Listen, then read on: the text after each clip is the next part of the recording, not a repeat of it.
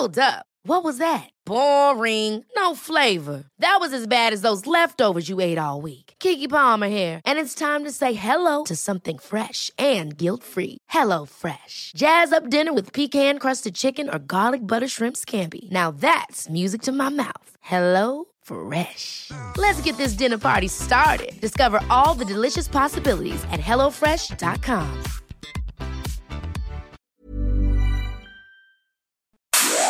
Inicia las noticias de la tarde con Jesús Martín Mendoza en Heraldo Radio.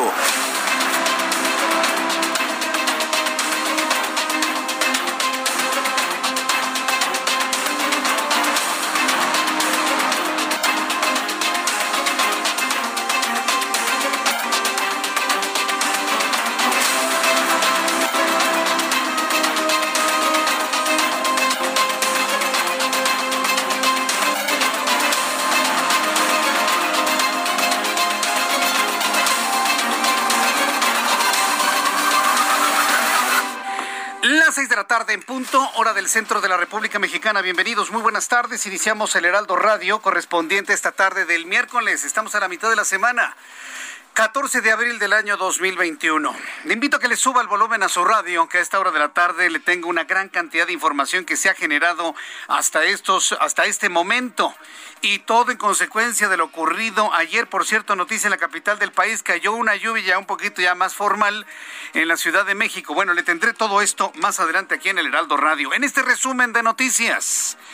Súbale el volumen a su radio. Le informo que el consejero presidente del Instituto Nacional Electoral, Lorenzo Córdoba, defendió la ratificación de la cancelación de las candidaturas de Félix Salgado Macedonio y Raúl Morón y reiteró que el órgano electoral no entrará en confrontación con ningún actor político y que el único propósito que persigue es el de la recreación de la democracia, lo que se refleja, se refleja en que la sociedad mexicana se está apropiando de su elección Así lo comentó Lorenzo Córdoba el día de hoy. La sociedad mexicana está apropiándose de su elección, especialmente porque en México, porque determina, por determinación constitucional y legal, la democracia es, y no es retórica, es en los hechos una obra colectiva y es ciudadana de principio a fin. Son las y los votantes la base de la organización electoral y de la logística que sustenta los trabajos de las elecciones. Y además son las y los ciudadanos los destinatarios de cada una de las decisiones y medidas que se toman en el Consejo General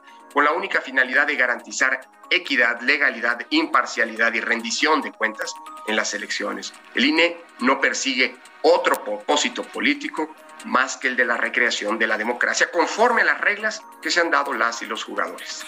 El Instituto Nacional Electoral dio un paso importantísimo ayer por la noche, reiterar la aplicación de la ley reiterar la aplicación de la ley y no cambiar esa posición bajo ninguna amenaza, bajo ninguna presión, bajo ningún tipo de presión política como ya lo vimos. No ha sido fácil para el INE. No ha sido fácil para los consejeros. Los está presionando nada más y nada menos que el presidente de este país, el hombre que contratamos como nuestro empleado para ser nuestro servidor público. Ese señor está presionando a nuestra, institución electoral porque es una institución ciudadana.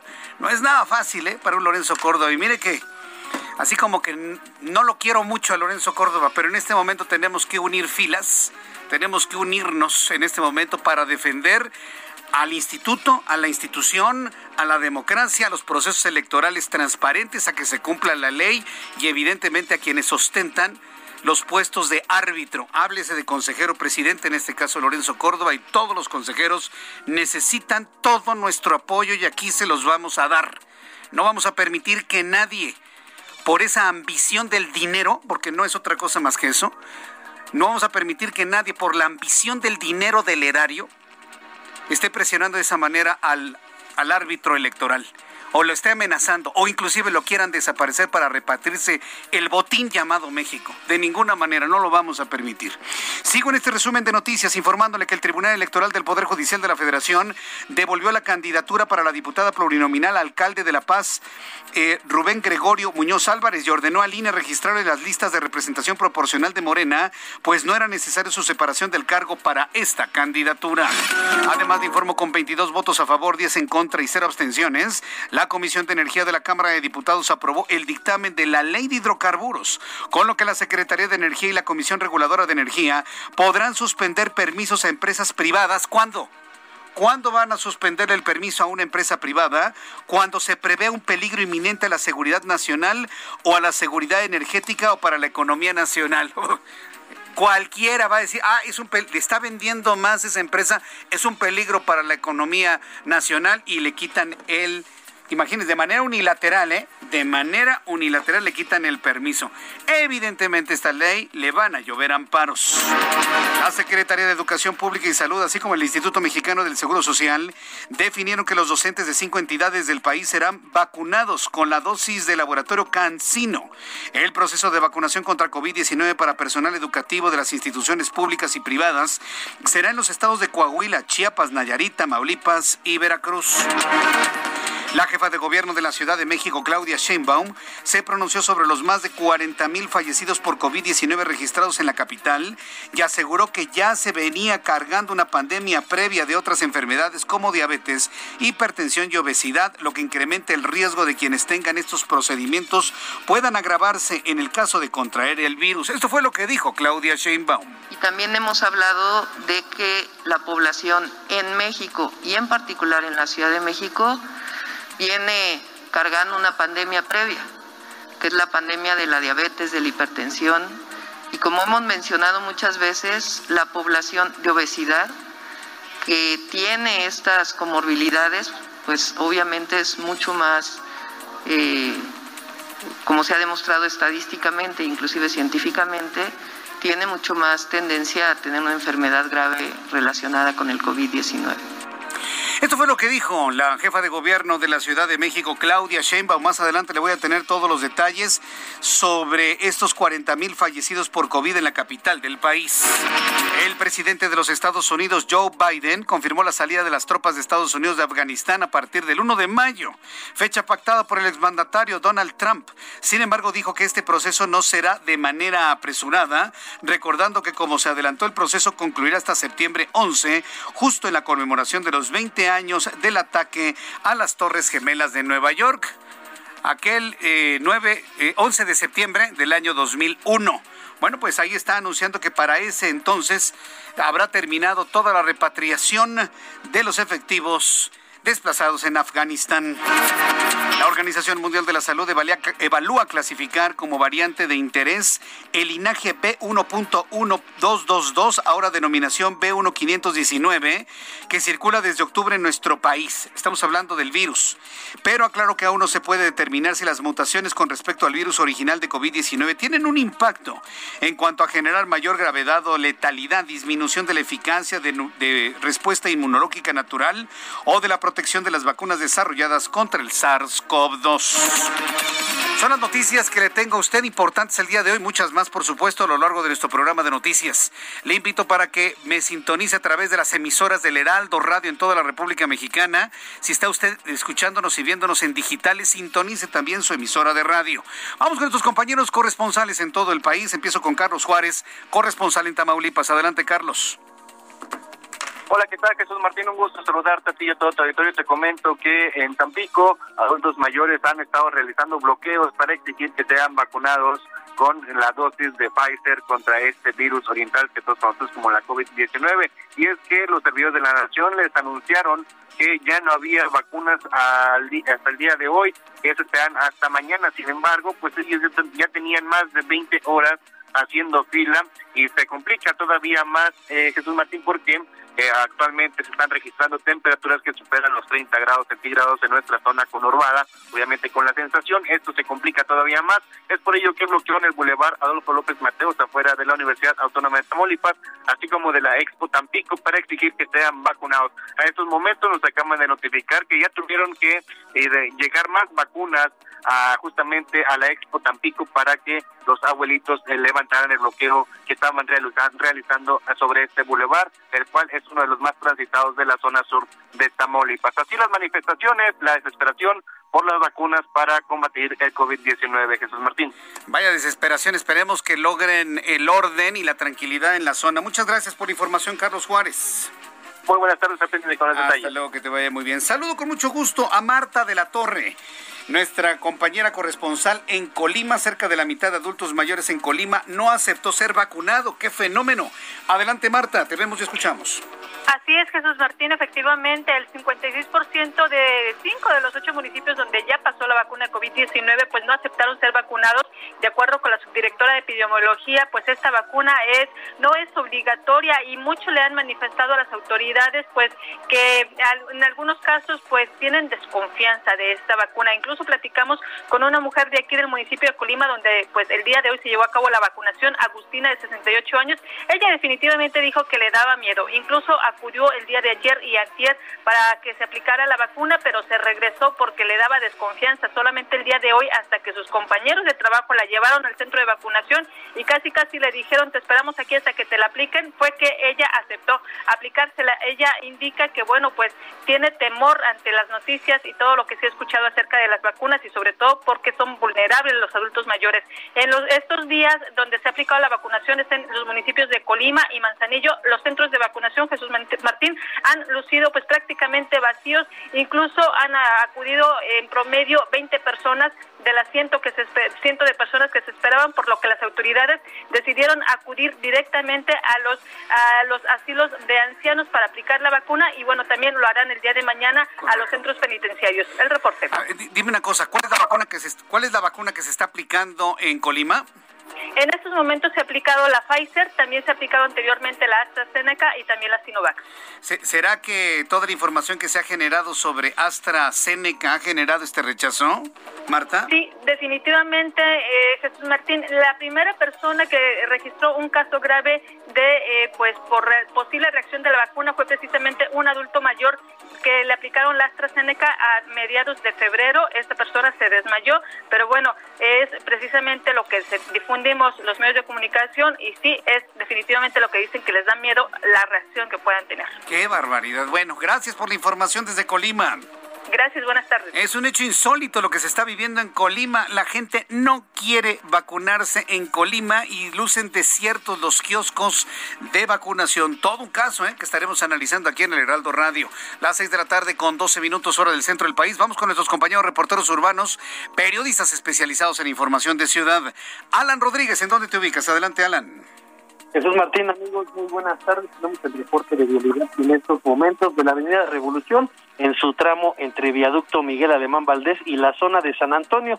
Esta tarde presenta asentamientos para quienes se dirigen al sur de la capital, esto por el cambio de luces del semáforo. Por otra parte, una buena alternativa para desplazarse hacia la zona sur es la Avenida de los Insurgentes, ya que a partir del eje 5 sur y hasta la zona de San Ángel en el Parque de la Bombilla, el avance es constante. Mucha precaución, ya que en estos momentos se registra una ligera lluvia en la zona. Correcto, Alan Rodríguez, gracias por la información.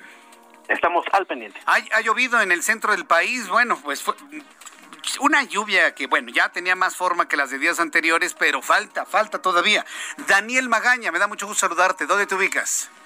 ¿Qué Jesús Martínez? Muy buenas tardes. Nos ubicamos en la zona del anillo periférico sur y pues no sé si se le pueda llamar lluvia esto que cayó hace unos minutos en esta zona, unas cuantas gotas únicamente, la zona del anillo periférico sur, la zona de Tlalpan, la zona de hospitales también, pues aparte pues de la zona de la avenida de los insurgentes sur.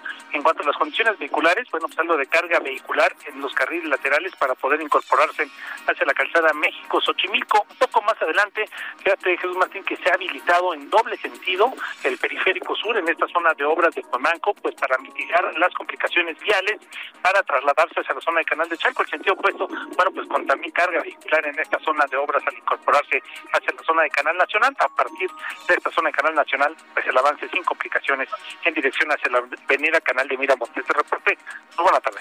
Muchas gracias por la información, Daniel. Continuamos atentos. Hasta luego, que te vaya muy bien. Augusto Atempa, gusto en saludarte. ¿En dónde te ubicas, Augusto? Gracias, Jesús Martín. Te platico que tenemos movilización de servicios de emergencia en la colonia Copilco y es que una mujer comenzó con labores de parto mientras se encontraba en una camioneta. Esto es sobre la calle Cerro Tuera, por lo que pues arribaron elementos de la policía para auxiliarla y al final un médico pues fue quien le brindó el apoyo para que pudiera dar a luz. Esto, te vuelvo a mencionar, fue dentro de una camioneta. Y tenemos otro en otro punto de la ciudad también tenemos movilización de servicios de emergencia. Esto es en la México-Cuernavaca, la carretera. Esto es a la altura del kilómetro 7 en el poblado de San Pedro Mártir. Y es que se registró una volcadura que dejó al menos dos personas lesionadas. Este accidente pues fue atendido por paramédicos quienes trasladaron a los, a los lesionados hacia un nosocomio y por lo pronto hay carga vehicular en la zona para quienes buscan llegar ya hacia la zona alta de la carretera o también buscan bajar hacia la zona de viaductos Tlalpan hay que tomarlo con paciencia y sobre todo hay que manejar con mucha precaución, Martín. Gracias por la información, Augusto Atempa. Muy buenas tardes. Muy buenas tardes. Complicado este miércoles, ¿eh? bastante complicado este miércoles, pero bueno, estamos muy atentos de todo lo que está ocurriendo tanto en México como en el mundo. Las 6 de la tarde con 15 minutos, hora del centro de la República Mexicana. Así empezamos nuestro programa de noticias. ¿Qué sucedía un día como hoy, 14 de abril, en México, el mundo y la historia? Abraham Arreola.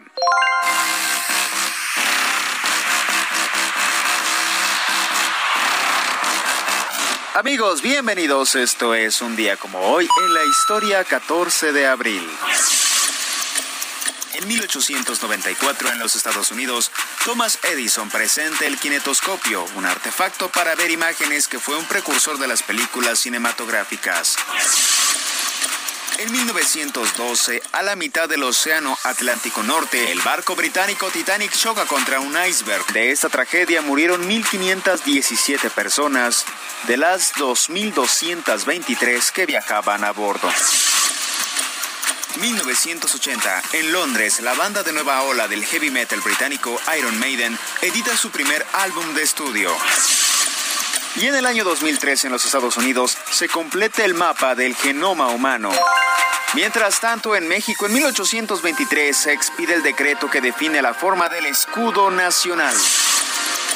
Además, hoy es el Día del Patinador. También es el Día de las Américas. También es el Día Mundial de la Enfermedad de Chagas. En Panamá se celebra el Día del Policía y en España se celebra el Día de la República. Por si fuera poco, también es el Día Internacional del Arquero de Fútbol y en Chile es el Día del Locutor. Amigos, muchísimas gracias por los besos de ayer. Esto fue un día como hoy en la historia. Muchas gracias. Bueno, saludos a nuestros eh, amigos locutores en Chile. Sí, porque hoy es el Día del Locutor en Chile. Aquí en México es el 14 de septiembre el Día del Locutor. Pero en Chile hoy es el Día de los Locutores. Y, y mando el saludo porque nuestro programa de noticias se escucha en muchas partes del mundo donde usted ni siquiera se imagina. Ahí estamos transmitiendo nuestro programa a través de digitales y a través de las plataformas digitales del Heraldo de México. Bueno, vamos a revisar las condiciones meteorológicas para las próximas horas. El Servicio Meteorológico Nacional nos informa sobre lo que tenemos en el centro del país y que empieza a llover, ¿eh? Pero necesitamos una lluvia mucho más, mucho más nutrida, mucho más copiosa. Necesitamos una lluvia más intensa. Va a faltar todavía algunos días o semanas para que tengamos lluvias como es debido.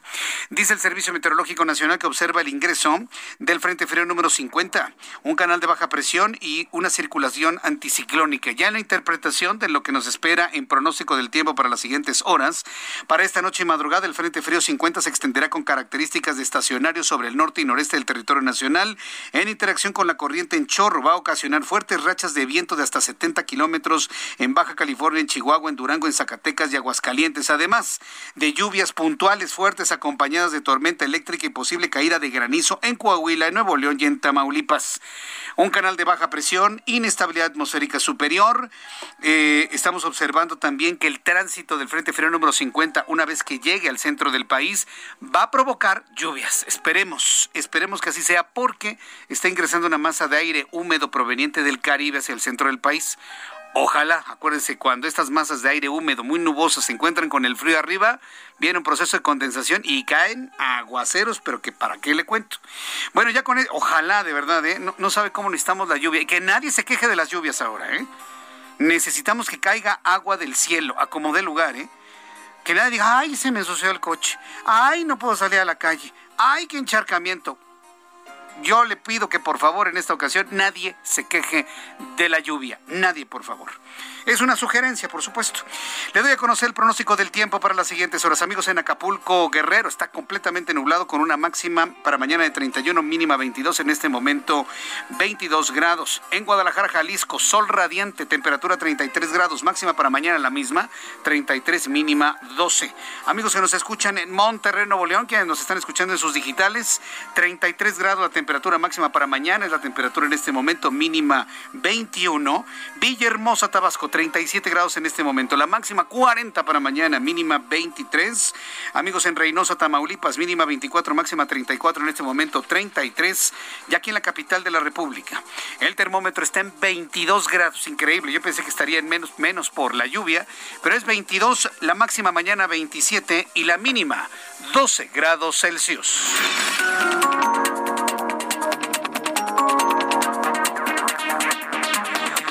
Las 6 de la tarde con 17, las 6 de la tarde con 17 minutos, hora del centro de la República Mexicana. Bueno, ayer cuando dieron las 8 de la noche, ya no tuvimos oportunidad de escuchar la conclusión de el análisis de la sesión de Consejo del Instituto Nacional Electoral que se produjo ya por las diez y media de la noche.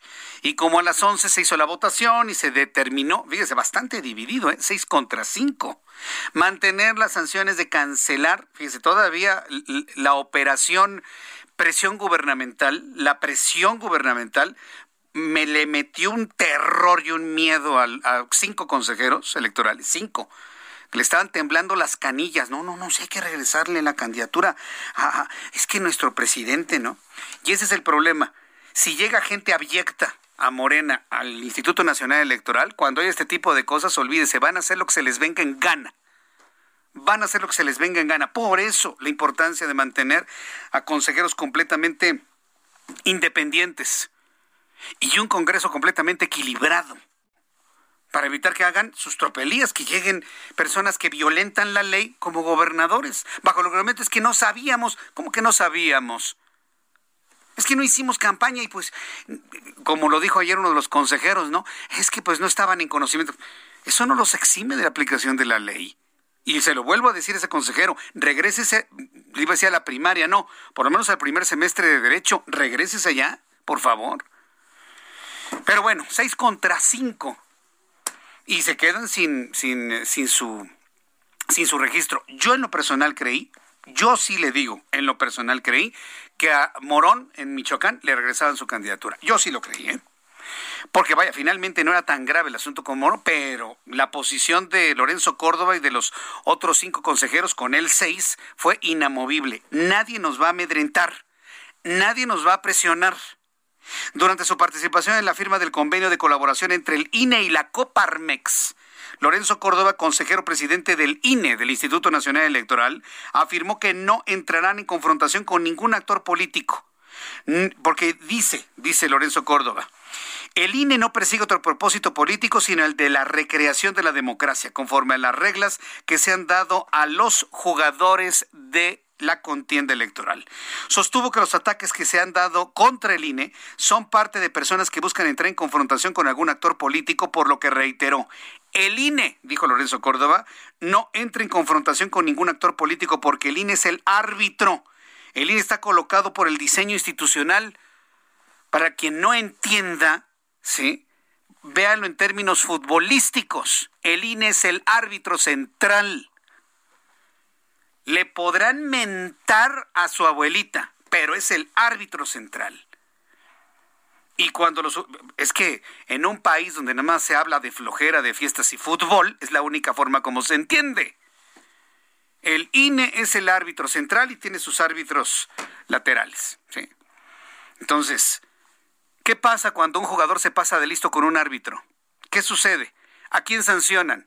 ¿Desaparecen al árbitro para que los jugadores hagan su, los 22 jugadores en el fútbol hagan su juego como les guste y a su modo y que se estén metiendo zancadillas y se metan patadas y, el otro finja que lo golpearon y demás. Eso pasa en el fútbol. A ver, señor futboleros, a ver si con los términos del fútbol lo entienden. La autoridad es la autoridad. Y si los medios de comunicación no promovemos el respeto a la autoridad, estamos fastidiados en este país no tendríamos los que tenemos posibilidad nada que hacer en este país, nada absolutamente. Si la idea es quitar a las autoridades para que la gente haga lo que le venga en gana en una total y absoluta anarquía, y estoy hablando del tema electoral, muchos mexicanos no tenemos nada que hacer aquí. Así lo digo claramente. Sí, porque imagínense nada más. Queremos un futuro para nuestros hijos, ¿no? En un país ordenado, en un país de respeto de leyes, y que luego los mismos que quieren asumir el control de las cosas o la administración no quieran árbitros, porque no les gusta que les digan nada y quieren hacer las cosas a su modo. A ver, señores futboleros, véanlo en términos del fútbol, para que lo entiendan, con el jueguito nada más, con los cómics.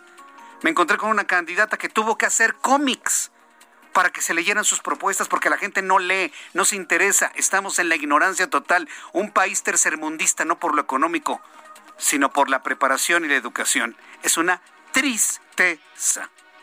Vamos a ir a los anuncios y regreso más con lo que dijo Lorenzo Córdoba el día de hoy.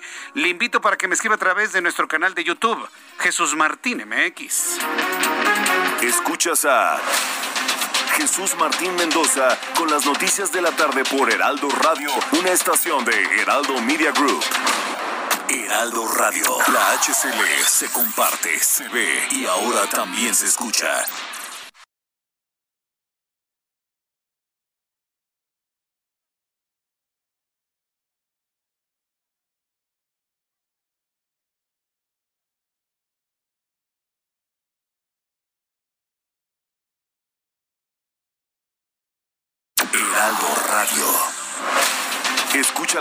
De la tarde con Jesús Martín Mendoza.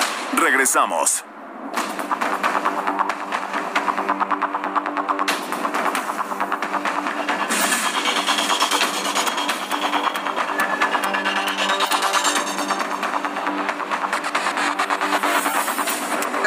Ya son las 6 de la tarde con 30 minutos, las 6 de la tarde con 30 minutos hora del centro de la República Mexicana. Escuche usted el Heraldo Radio. Yo soy Jesús Martín Mendoza y le saludo con mucho gusto a esta hora de la tarde. Bueno, pues ya le platicaba lo que Lorenzo Córdoba, hay que apoyar al INE. ¿eh? Y mire, Lorenzo Córdoba será un consejero presidente que tendrá todo tipo de observaciones, pero hoy es tiempo, sí, hoy es tiempo de apoyar a Lorenzo Córdoba y a los otros consejeros. Definitivamente, se lo digo así tal cual. Porque la medida que apoyemos a ellos, estamos apoyando a la institución y estamos apoyando al árbitro que nos da certeza en, el INE. ¿Que el INE es perfectible? Claro que sí. ¿Que el INE puede gastar menos? Por supuesto que puede ganar menos. A través de su operatividad y a través de menos dinero para los partidos políticos. ¿Que se puede enfocar el trabajo del INE? Claro que sí. Yo pienso que el INE no debe ser un órgano censor, solamente organizador de elecciones.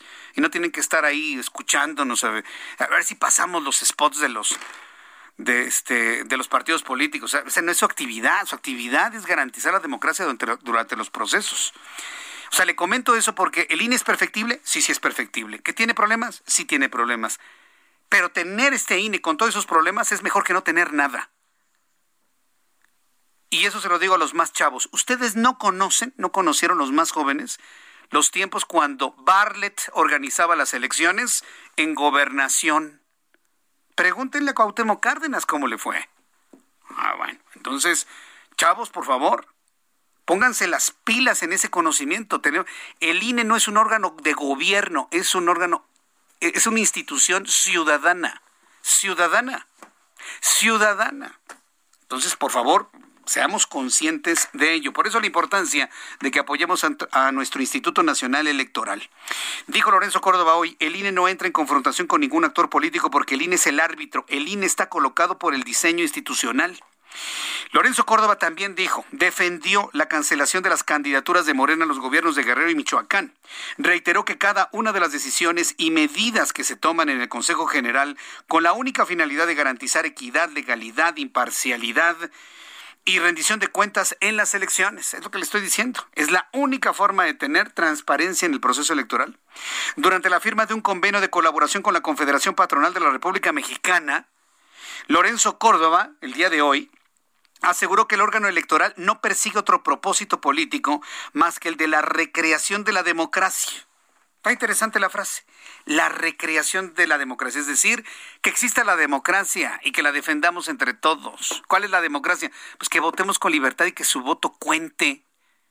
¿Para qué quiere que se hagan las elecciones dentro de una secretaría de gobierno que va a contar los votos a modo Eso ya lo vivimos en México.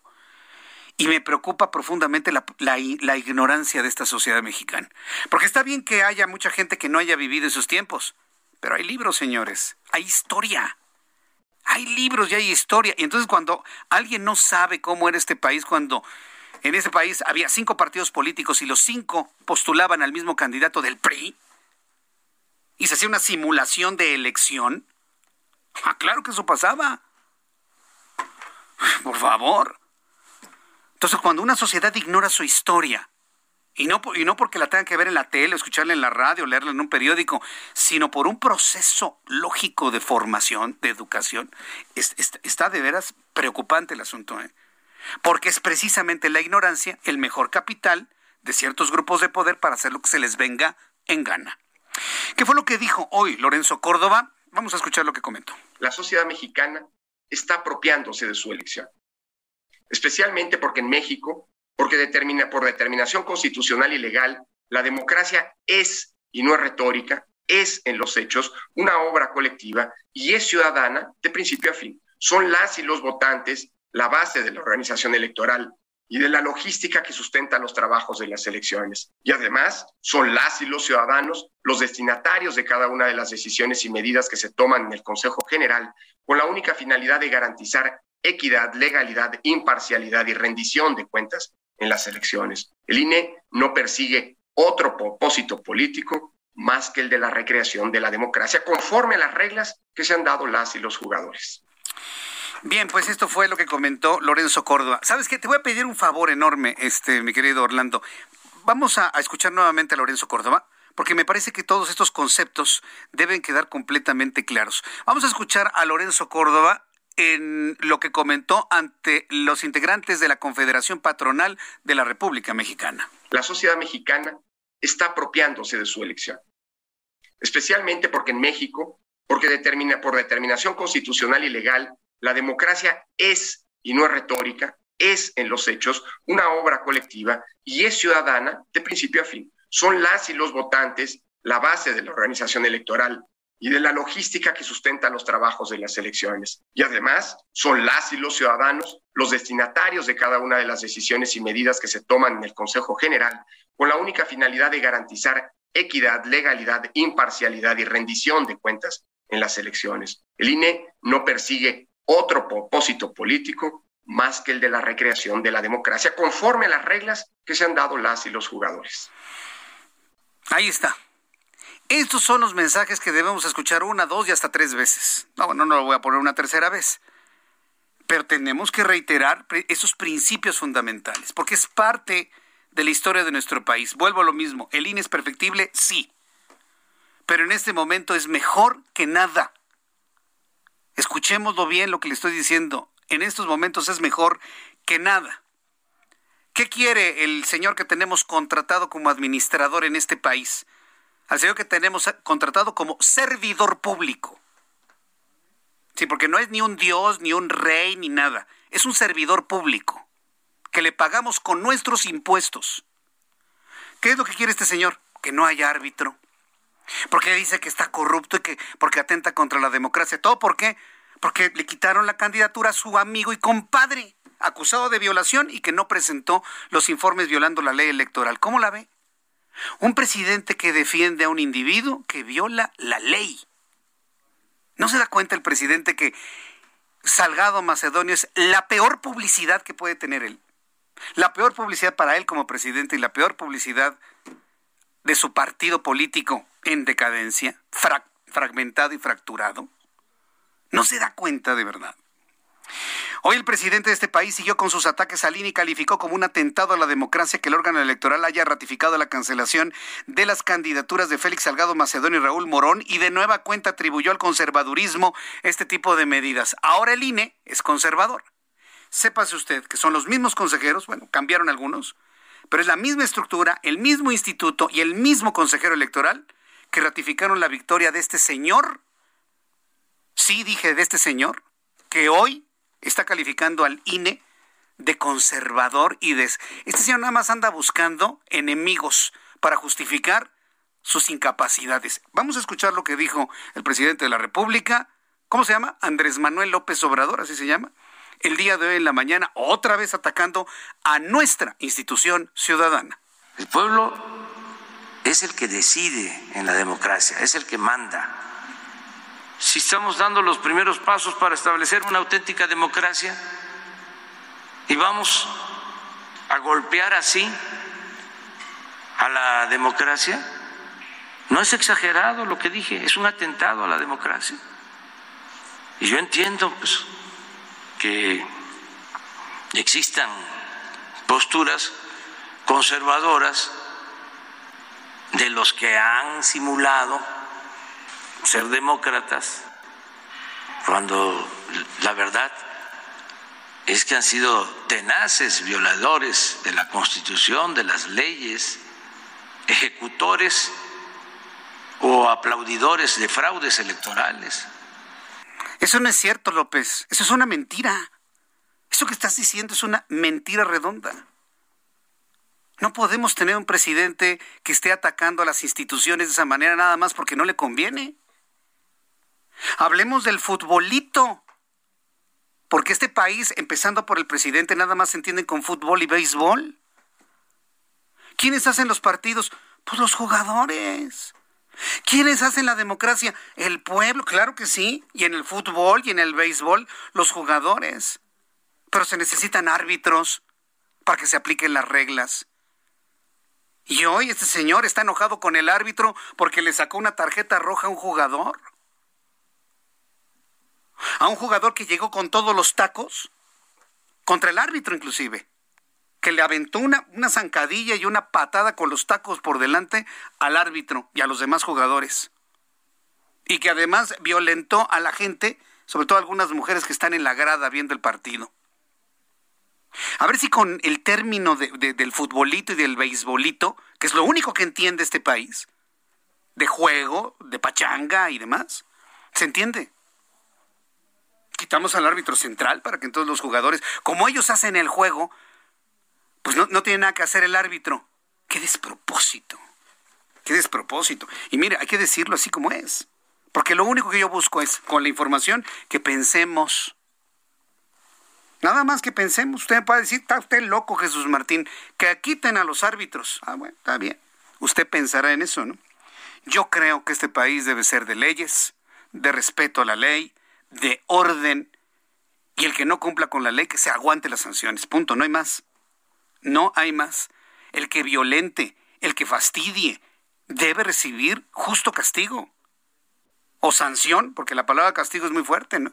Sanción. Y la sanción que indica la ley que ellos mismos aprobaron cuando eran oposición era el que no sea transparente, que le quiten la candidatura. Ni más ni menos se hizo con Félix Salgado Macedonio y con el señor Morón. Y hoy están así. Difícil para el INE, ¿eh? porque escuchar al presidente del país hablar así de una institución debe ser muy complicado. Y para Lorenzo Córdoba debe ser muy complicado. Nada fácil, ¿eh? Nada fácil. Desde aquí nuestro apoyo para nuestra, nuestra institución, el INE, pero que esto se refleje hacia otras instituciones ciudadanas, democráticas, independientes. No podemos seguir permitiendo más desmantelamiento de nuestro país. Son las 6 de la tarde con 42 minutos, hora del centro de la República Mexicana. Yo le invito para que me escriba lo que usted piense sobre esto. ¿eh? Y, sí, como me lo está comentando Roberto Martínez, a mí me preocupa más eso, ¿eh? que precisamente un pueblo inculto, que no lee, que no sabe, que nada más habla de del juego, del fútbol y demás, sea víctima precisamente de estos grupos que quieren aprovecharse precisamente de eso. Pero bien, sabedor Félix Salgado Macedonio de dónde se encuentra, sabedor de otras posibilidades de solución al problema, pues ya como que mm, normalizó, bajó el tono de su discurso. Félix Salgado Macedonio dijo que respetará la decisión del Tribunal Electoral del Poder Judicial de la Federación sobre la impugnación. Bueno, pues sabe que el el magistrado presidente del tribunal, pues está de su lado, ¿no? Por la razón que usted quiera, ¿no?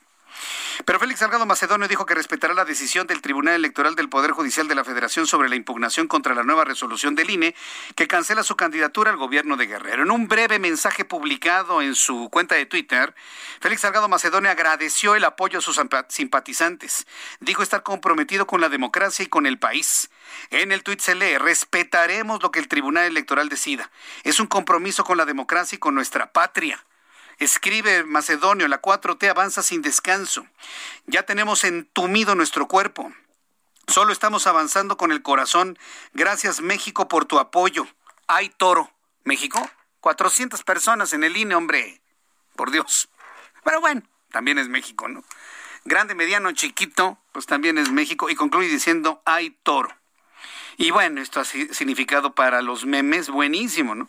Me, tocó ver un meme muy bueno donde aparece López Obrador gritando y torito como, como Pedro Infante, ¿no? sí. se ha prestado también para la diversión, pero la verdad de las cosas es que esto debería de preocupar. Nos enoja y nos preocupa. Y nos debería ocupar precisamente en la defensa de nuestros procesos electorales. Saben perfectamente bien que no vienen bien las cosas para Morena en el proceso electoral del 6 de junio. Pero si tan solo Morena supiera que no le va a ir bien en las elecciones por personajes como Macedonio, que no le hacen buena publicidad, que se acabó su capital político Mario Delgado con esto, sean pulcros en la elección de sus candidatos independientemente de los acuerdos que tengan, independientemente de ello, y mira, otro gallo les cantaría, ¿eh? Otro gallo les cantaría como se dice popularmente. Pero en fin, yo simple y sencillamente, yo recuerdo, ¿sabe qué, qué frase recuerdo y qué condena recuerdo mucho? La de Santiago Nieto Castillo, el titular de la Unidad de Inteligencia Financiera. Ya que un titular de la UIF haya dicho ayer que, que, son despreciables las posturas y amenazas de Félix Salgado Macedonio, con esa palabra, despreciables, es como para que el presidente se ponga a pensar y a analizar que como decían las abuelitas, se están regando el tepache, ¿eh? de verdad, no es, no es el camino adecuado, se están equivocando completamente. La jefa de gobierno de la Ciudad de México, Claudia Sheinbaum, negó la existencia de algún dispositivo de vigilancia en el domicilio de los consejeros del INE, luego de que el ex candidato de Morena, Félix Salgado Macedonio, amenazó con identificar domicilios para ir directamente a las casas eh, de los consejeros de manera concreta al domicilio particular de Lorenzo Córdoba. Esta es la voz de Claudia Sheinbaum. Entiendo que el mismo eh, Félix Salgado Macedonio mencionó que, que esa intervención que hizo no era un llamado ni mucho menos. Eh, y si hubiera algún riesgo, pues obviamente vamos a cumplir con nuestra función como gobierno. En otras ocasiones es cuando ya hay personas afuera del domicilio en donde se envía vigilancia hasta el momento pues no, no tenemos identificado que haya una situación así. Si hubiera, pues se mandaría vigilancia, obviamente, para proteger como se protege a cualquier persona. Sí, como se protege a cualquier persona amenazada, jefa de gobierno.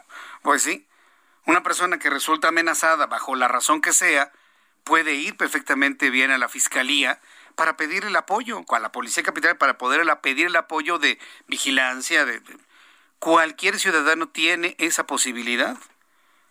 Entonces sí, entiendo la posición de la jefa de gobierno de entender que los consejeros electorales son como cualquier otra persona. Yo no creo que hayan pedido más que eso, ¿eh? definitivamente. Le preguntaron en la conferencia que qué opinaba sobre la resolución del tribunal. A mí esa parte sí me sorprendió, porque bueno, yo creo que la jefa de gobierno sabe perfectamente bien de qué lado más que Félix Salgado Macedonio. Yo creo que ella lo sabe y todo lo que hay atrás, independientemente de la violación a la ley electoral por la cual le quitaron la, candidatura. Sin embargo, pues lo defendió. La jefa de gobierno de la Ciudad de México se pronunció sobre la ratificación de la cancelación de las candidaturas a Macedonio y a Morón a los gobiernos de Michoacán y Guerrero y explicó que la sentencia del Tribunal Electoral del Poder Judicial de la Federación indicó que los castigos son desproporcionados. Es decir, la jefa de gobierno considera que es desproporcionado que le hayan quitado la candidatura a Salgado Macedonio. ¿De verdad, jefa de gobierno? Vamos a escuchar lo que dijo el día de hoy. No obstante, se consideró que la sanción consistente en la pérdida o cancelación de registro de los precandidatos que se establecen en los artículos 229, numeral 3, 456, numeral 1, inciso C de la Ley General de Instituciones y Procedimientos Electorales, según una interpretación literal, resulta, y esto es muy importante subrayarlo, no lo digo yo, lo dice la resolución del tribunal, resulta constitucionalmente desproporcional. Pero qué inteligente es Claudia Sheinbaum. No lo digo yo, lo dice el resolutivo del tribunal. Pues claro. Yo creo que a, nadie le conviene subirse ese tren, ¿eh? A nadie. Pregúntenle a Mario Delgado cómo le ha ido, ¿no? Sí. Yo estoy totalmente de acuerdo con la jefa de gobierno. No lo dijo usted, ¿eh, jefa de gobierno. Lo dice el resolutivo del tribunal. Y nada más hay que entender que eso de constitucionalmente desproporcionado ya es onda del magistrado presidente del Tribunal Electoral del Poder Judicial de la Federación. En fin, vamos a ver cómo va decantando esto. Ya se dijo Macedonio respetuoso de lo que determine el tribunal. Mientras tanto, el presidente nacional de Morena, Mario Delgado, no, sabe qué pena a mí me da Mario Delgado con el desgaste al que se ha, se ha expuesto. ¿eh? Un desgaste a su imagen, a su posición como presidente del partido también un hombre que ha vivido momentos muy, muy, muy complicados, ¿eh? Mario Delgado. Bueno, pues Mario Delgado convocó a los militantes simpatizantes del partido a la unidad y a la movilización en favor de la democracia. Esto tras el, el fallo del Instituto Nacional Electoral de quien dijo insiste en retirarles las candidaturas tanto a Macedonio como a Morón para las gubernaturas de Guerrero y Michoacán. A través de un comunicado, Mario Delgado, líder del partido Movimiento de Regeneración Nacional, hizo un llamado a los morenistas para continuar con la organización y dar la batalla, dice, dar la batalla por la vía pacífica, por la vía legal en defensa de la esperanza. Bueno, está bien, me, parece pulcro el mensaje de, Mario Delgado y pues me imagino que debe estar haciendo un recuento de los daños, ¿eh? porque sí, sí, sí, hay, hay muchos daños. Defender lo indefendible trae sus consecuencias, por supuesto. Son las 6 de la tarde con 49 minutos hora del centro de la República Mexicana. Vaya día, ¿eh? Interesante sin duda alguna en el tema, en el tema de la elección. ¿Qué sacamos en conclusión? Defendamos a nuestras instituciones, las que todavía sobreviven, ¿eh? Hay que defenderlas. Sí, porque los gobiernos van, ¿sí? Por cierto, ¿sabe, sabe, ¿sabe quién decía esta frase? que los hombres van, los hombres pasan, pero las instituciones permanecen. ¿Sabe de quién era esa frase? De Francisco Aguirre Jiménez, que fue un gran radiodifusor de este país. Y e, era, era su frase, ¿no? Los hombres pasan, las instituciones permanecen. Y no hay, de verdad, ¿eh? nada más cierto en este momento que eso. Entonces defendamos a nuestras instituciones. Vamos a entrar en contacto con, vamos con nuestra corresponsal en Michoacán, Charbel Lucio. Charbel, adelante, gusto en saludarte. ¿Cómo están las cosas por allá en Michoacán? Vaya momento que ha pasado el gobernador Silvano Aureoles. Adelante, Charbel. ¿Qué tal? Buenas tardes, un saludo al auditorio.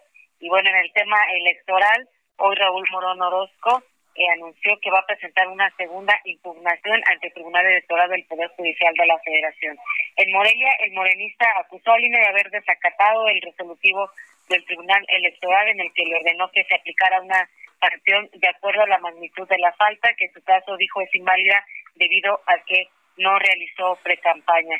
Insistió, el alcalde con licencia de Morelia dijo que en el transcurso de hoy va a, se va a redactar este documento de impugnación, se reunirán todos los elementos que van a presentar en el Tribunal Federal para que mañana mismo se entregue este expediente y bueno, en esta impugnación se pedirá que haya algo que resuelva ya de fondo de manera eh, definitiva y decisiva, además de solicitar que haya argumentos que especifiquen eh, la magnitud de la falta y además la defensa de Morón Orozco también va a profundizar en las reflexiones que hicieron los magistrados y consejeros que le dieron la razón a este precandidato Raúl Morón. Con este anuncio reiteró que no hay plan B, descartó que vaya a, ver, eh, que vaya a presentarse a un nuevo candidato de Morena para la gubernatura pues aunque el INE establece un plazo de cinco días para definir a un aspirante sustituto, Morón explicó que mientras este caso se encuentre en proceso de litigio, este plazo pues no puede transcurrir, así lo señaló mm. esta persona. Sí, lo, que pasa es que Raúl Morón no entiende que hay que imprimir boletas.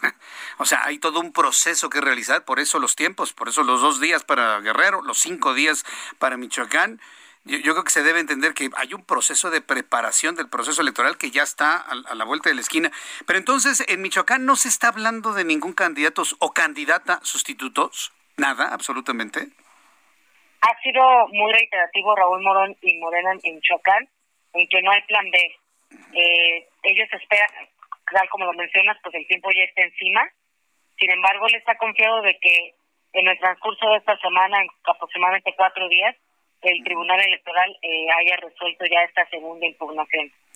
Correcto. Bueno, Charbel Lucio, te agradezco mucho la información. Que tengas muy buenas tardes. Seguimos pendientes. Seguimos pendientes. Al ratito le platico lo de Silvano Aureoles en Michoacán, ¿eh? No, no, qué bárbaro, qué bárbaro. Qué bárbaro. Y aparte, sí, no, un gobernador, por más caliente que esté, un gobernador, un presidente municipal, por más caliente que esté, no puede bajarse de su coche a agredir a un manifestante. No lo puede hacer. Aunque esté muy justificada su acción, no lo puede hacer. Pero bueno, al ratito platicamos sobre este asunto. Vamos a estar muy atentos de lo que suceda con Raúl Morón. De verdad, yo sí creía que Raúl Morón recuperaba su candidatura. Porque vaya, no, no, no, no tenía los elementos de omisión como el de Félix Salgado Macedonio. Pero vamos a ver cómo le va. Dice que no hay plan B, que él se va a mantener como candidato. No puede ser indefinido ¿eh? el plazo, porque se tienen que imprimir boletas. Y eso lo tiene que saber Raúl Morón. Entonces estaremos, yo en lo personal pienso que podría, él sí podría fructificar su, su queja. ¿eh? Es cuestión nada más de esperar un poco más, es cuestión de esperar un poco más en torno a, lo que suceda con su reclamación, nuevamente su impugnación ante el Tribunal Electoral del Poder Judicial de la Federación. Y es que sí es posible, ¿eh? porque le voy a informar, el Tribunal Electoral del Poder Judicial de la Federación ya devolvió una candidatura devolvió la candidatura para diputado plurinominal al alcalde de La Paz, Rubén Gregorio Muñoz Álvarez, y le ordenó al INE registrarlo en las listas de representación proporcional de Morena, pues no era necesario su separación del cargo para esta candidatura. Aunque el consejero del INE aprobó negar este registro, pues el alcalde de La Paz no se retiró del cargo para aspirar a una diputación federal por representación proporcional, la sala superior del tribunal dio la razón al presidente municipal y al partido que impugnaron esta decisión. Entonces, sí puede ocurrir esto. ¿Pasará con Morón? Seguramente lo sabremos en el resto de esta semana. Voy a ir a los anuncios, un resumen de noticias, también números de COVID, nuestros compañeros reporteros, mucho más aquí en el Heraldo Radio. Escuchas a Jesús Martín Mendoza con las noticias de la tarde por Heraldo Radio, una estación de Heraldo Media Group. Heraldo Radio, la HCL se comparte, se ve y ahora también se escucha.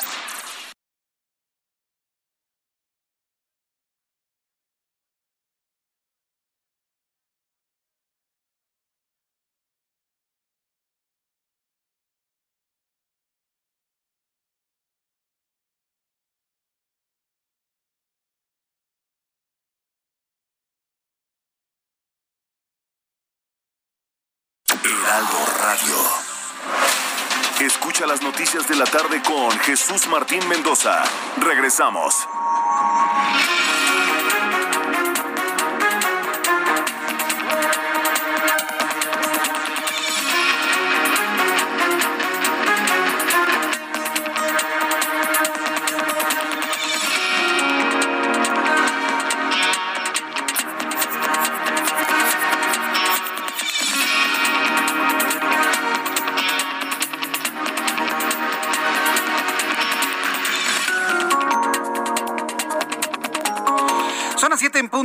Centro de la República Mexicana, le presento un resumen con las noticias más importantes.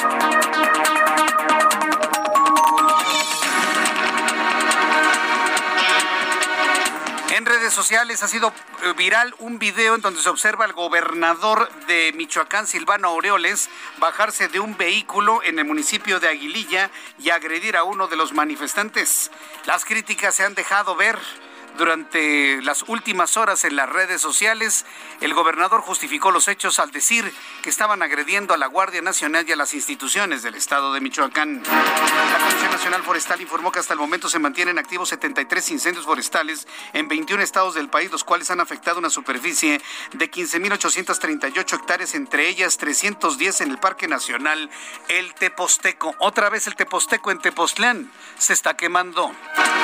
Olga Sánchez Cordero, secretaria de Gobernación, se convirtió en la primera integrante del Gabinete Federal en recibir el esquema completo de vacunación que previene COVID. A través de Twitter, la titular de Gobernación informó que acudió al Campo Marte en la alcaldía Miguel Hidalgo de la Ciudad de México para recibir la segunda dosis de la vacuna anticovid Pfizer. Autoridades mexicanas y del Fondo de las Naciones Unidas para la Infancia, UNICEF, trabajan en la alianza para un regreso saludable a clases por la pandemia de COVID-19. En el acuerdo se expuso que mediante el programa Salud en tus manos se reforzarán y promoverán prácticas y medidas de prevención que garanticen ambientes, saludables y seguros para que las escuelas de educación básica generen hábitos de aseo continuos y cuenten con acceso a insumos básicos de higiene durante el regreso a clases.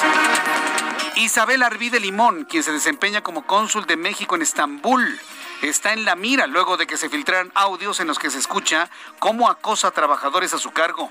En las grabaciones difundidas se escucha a la diplomática arremeter contra una asistente administrativa a quien le dice que se hará lo que ella diga o se encargará de que no vuelvan a dar trabajo. Vamos a escuchar de qué manera amenaza Isabel Arvide Limón, cónsul de México en Estambul. Vaya vergüenza. Escuche, súbale el volumen a su radio, porque si se topa usted con esta mujer en el futuro, tenga mucho, mucho cuidado.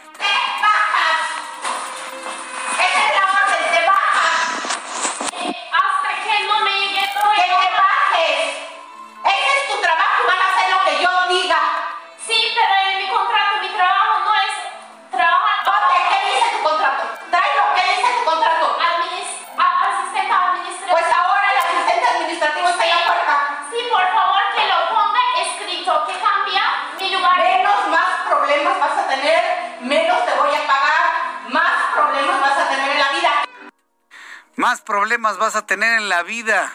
Está loca Isabel Arvide, ¿qué le pasó? No, no, no, qué forma de hablar con la gente. Tenemos que sacarla del consulado, no es la imagen que debe dar México hacia el exterior. ¡Qué escándalo! Yo, estoy seguro que el, el, equipo cercano a Marcelo Ebrard, ya conociendo esto, le van a decir, a ver, ven para acá. A ver, tómate un tecito de pasiflorina y nos platicas qué fue lo que ocurrió. A ningún empleado se le puede gritar así, ¿eh? bajo ninguna circunstancia. El representante en México de la Organización Panamericana de la Salud, en este resumen de informo, Cristian Morales, advirtió que el virus SARS-CoV-2, causante de COVID-19, cuenta con más de 4.500 mutaciones identificadas en el mundo. Si usted escuchó bien, no hay una, ni dos, ni tres no es la británica, la sudafricana, la brasileña, no, no, no, no. Hay 4.500 virus distintos ya circulando por todo el mundo, lo que pidió a toda la población a no relajar las medidas sanitarias y sumarse a las campañas de vacunación. Son las noticias en resumen, le invito para que siga con nosotros. Le saluda Jesús Martín Mendoza.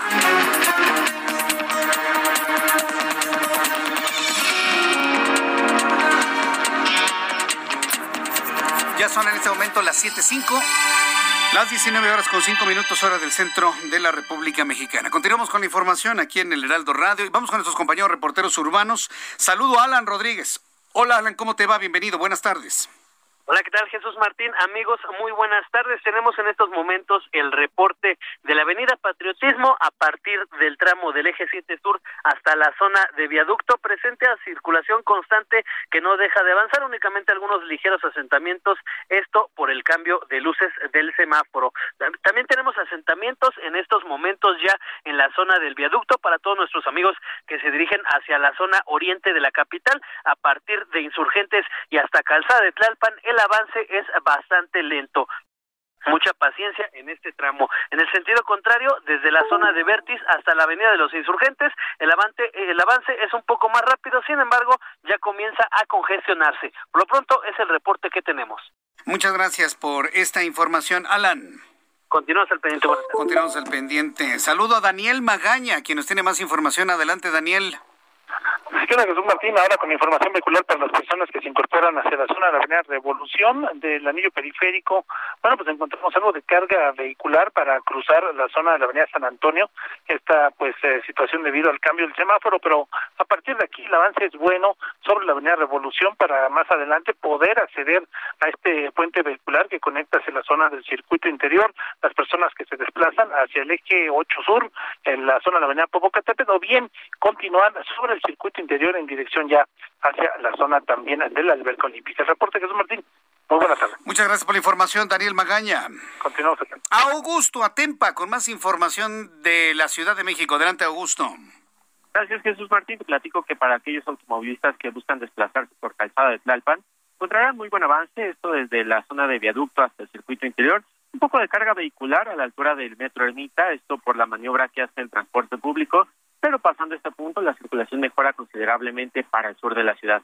En sentido contrario, la circulación, el avance es bastante bueno para aquellos que buscan llegar hacia la zona centro, utilizando viaducto, eh, utilizando Tlalpan, perdón, y hay que manejar con mucha precaución. La lluvia ya no se dio en esta zona, pero pues no se descarta que más al rato eh, pueda llover. Jesús Martín, mi reporte. Gracias por la información, Augusto. Muy buenas tardes. Ojalá y llueva en los próximos minutos otra vez aquí en la capital del país. Daniela García se encuentra en el calurosísimo Monterrey, Nuevo León. Hola Daniela, ¿cómo estás? Daniela, estás al aire. Adelante, Daniela. No, ¿verdad? Bueno, sí está haciendo mucho calor allá en eh, Monterrey. De hecho, el pronóstico es, es de 40 grados para el día de mañana. Juan David Castilla en Veracruz, adelante, te vemos y escuchamos. Hola, ¿qué tal? Jesús Martín, muy buenas tardes, te saludo con gusto, también a todo el auditorio. Comentarte que en la laguna de la localidad del Farallón, municipio de Actopan, presenta un nivel de sequía histórico, esto comentan pobladores y pescadores de esta zona, que es aledaña a la central nucleoeléctrica de Laguna Verde en el estado de Veracruz. Decirte también que estas personas están solicitando a las autoridades competentes que se lleve a cabo un estudio para conocer cuáles son los factores que han agravado el problema, toda vez que nunca antes había sido tan alarmante esta sequía. Eh, ambientalistas comentaron, este Jesús Martín, que esta situación podría deberse a los trabajos de minería a cielo abierto que se llevan a cabo a pocos kilómetros de distancia donde hay empresas canadienses que realizan exploraciones para extraer plata, oro y hasta cobre. Mencionan que eh, estarán realizando algunas manifestaciones los ambientalistas para exigir al gobierno de Veracruz que se declare el Estado libre de esta minería tóxica. Es el reporte, Jesús Martín. Gracias por esta información, eh, Juan David Castilla. Hasta luego, buenas tardes. Ahora sí, vamos con Daniela García hasta Monterrey, Nuevo León. ¿Qué tal calorcito por allá? Bastante, Jesús Martín, pero aquí seguimos trabajando. Hoy te platico que un grupo de médicos del sector privado de aquí del estado se ha manifestado este martes para pedir que se les considere el esquema de vacunación. Esto después de denunciar que son víctimas de una acción vengativa por parte del gobierno federal hubo en la mañana una pequeña protesta por un pequeño grupo de médicos del sector privado quienes se manifestaron en el primer cuadro de la ciudad de Monterrey, denunciaron que al menos la tercera parte de las muertes por COVID-19 que se han registrado eran médicos de primer contacto, es decir, no considerados de primera línea, pero que terminan atendiendo a pacientes contagiados de alguna manera, ya sea en atención primordial o que no sabían que las personas estaban eh, contagiadas en ese momento. Eso fue por la mañana y ahora por la tarde eh, durante el esquema de vacunación en el municipio de Guadalupe, se ha manifestado otro grupo de médicos del sector privado en las afueras del centro de vacunación que se encuentra en el estadio de los Rayados de Monterrey.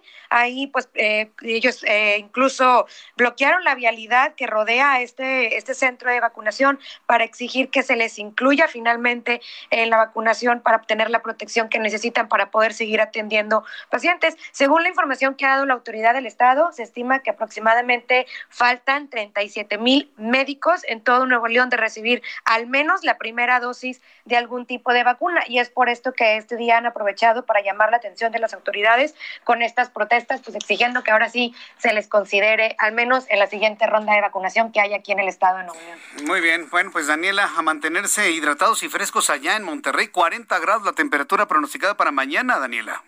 Así es. Sin embargo, sabemos que el fin de semana viene otro frente frío, por lo que nos mantenemos pues un poco esperanzados de no, no tener tantos calores en los próximos días. Siempre me da mucho gusto saludarte, Daniela. Igualmente, Jesús Martín, un abrazo hasta allá. Que te vaya muy bien, hasta luego. Daniela García, periodista del Heraldo Radio, del Heraldo Media Group, desde Monterrey, Nuevo León. Saludos a nuestros amigos en el 90.1 de FM en Monterrey. Estamos desde las 7 hasta las 8, pero recuerde que desde las 6 usted nos puede seguir en nuestras plataformas digitales en el Heraldo Radio a través de nuestra página de internet heraldodemexico.com.mx www.elheraldodemexico.com a través de nuestra aplicación del Heraldo de México a través de mi cuenta de YouTube en el canal Jesús Martín MX desde las 6 de la tarde amigos en Monterrey pueden seguir las noticias con su servidor Jesús Martín Mendoza. Cuando son las 7 con 11 le tengo toda la información de economía y finanzas con Héctor Vieira. La Bolsa Mexicana de Valores cerró la sesión de este miércoles con una ganancia del 1.74% al avanzar 826.13 puntos, con lo que el índice de precios y cotizaciones, su principal indicador, se ubicó en 48.329.84 unidades. En Estados Unidos, el Dow Jones cerró la jornada de hoy con una ganancia de 53.62 puntos para ubicarse en 33.730.89 unidades. En tanto, el Nasdaq retrocedió 0.99%, equivalente a 138.26 puntos, con lo que se ubicó en 13.857.66 unidades. En el mercado cambiario, el peso mexicano se recuperó 0.09% frente al dólar estadounidense, al cotizar en 19 pesos con 95 centavos a la compra y en 20 pesos con 6 centavos a la venta en ventanilla. El euro, por su parte, se cotizó en 23 pesos con 34 centavos a la compra y 23 pesos con 96 centavos a la venta. El gobernador del Banco de México, Alejandro Díaz de León, advirtió que habrá volatilidad en el mercado financiero mexicano en caso de que el crecimiento esperado en Estados Unidos se acompañe de una mayor inflación y adelantó que para el segundo trimestre del año se proyecta una tasa anual promedio del 4.5%. El Bitcoin registró este miércoles su tercer máximo histórico y segundo de manera consecutiva, al cotizarse en 64.530 dólares por unidad, por lo que especialistas prevén que incluso podría superar la barrera de los 80.000 dólares por unidad al finalizar este mes. La Comisión Nacional del Sistema de Ahorro para el Retiro CONSAR reveló que tras cuatro meses de registrar reducciones mensuales consecutivas, los retiros de las AFORES por desempleo crecieron 20% en marzo con relación a febrero, debido a los efectos de la pandemia de COVID-19 en el mercado laboral del país. Durante el primer trimestre de 2021, el Instituto del Fondo Nacional de la Vivienda para los Trabajadores Infonavit otorgó 111.767 créditos, lo que representó un incremento de 14.5% respecto al mismo periodo del año pasado, informó el organismo. Informó para las noticias de la tarde Héctor Vieira. Muchas gracias Héctor Vieira por toda la información de economía y finanzas. Cuando el reloj marca las 7.14, las 7.14 tiempo del centro de México, otro tema que ha causado mucha polémica y tiene que ver con el nuevo padrón de usuarios de telefonía móvil en México que ayer fue aprobado en el Senado de la República. Muy apretado, ¿eh? 54 votos a favor, 49 en contra y 10 abstenciones. Es decir, entre en contra y abstenciones, la mayoría en el Senado no están de acuerdo. Pero bueno, finalmente prevalece la mayoría. La, la, mayoría que se pronunció a favor de esto. ¿Por qué ha causado tanta polémica? Porque, bueno, finalmente en este padrón de usuarios de telefonía móvil en México se plantea la utilización de nuestros datos biométricos. ¿Qué es un dato biométrico? El primero es la firma, ¿sí? La firma autógrafa. El segundo, que es más popular, son las huellas dactilares. Otra que se ha puesto de moda y hay quienes la tenemos otorgada a los bancos bajo estrictas reglas de confidencialidad es nuestra voz, nuestro tono de voz. Ya en, otros eh, sistemas mucho más sofisticados, la configuración del iris. Y ya de ahí podemos ir, ir a cosas mucho más sofisticadas que pueden incluir hasta el tipo sanguíneo. Pero ¿para qué? ¿Para qué se quiere este padrón? Yo entiendo y lo hemos platicado usted y yo, la necesidad de que sepamos qué número celular le pertenece a quién. Yo creo que en eso no hay duda. Nadie estaría en contra de que se haga un padrón para saber quién tiene determinado número celular. Yo creo que partamos de la base. Pero ¿por qué con datos biométricos? ¿Como, como para qué?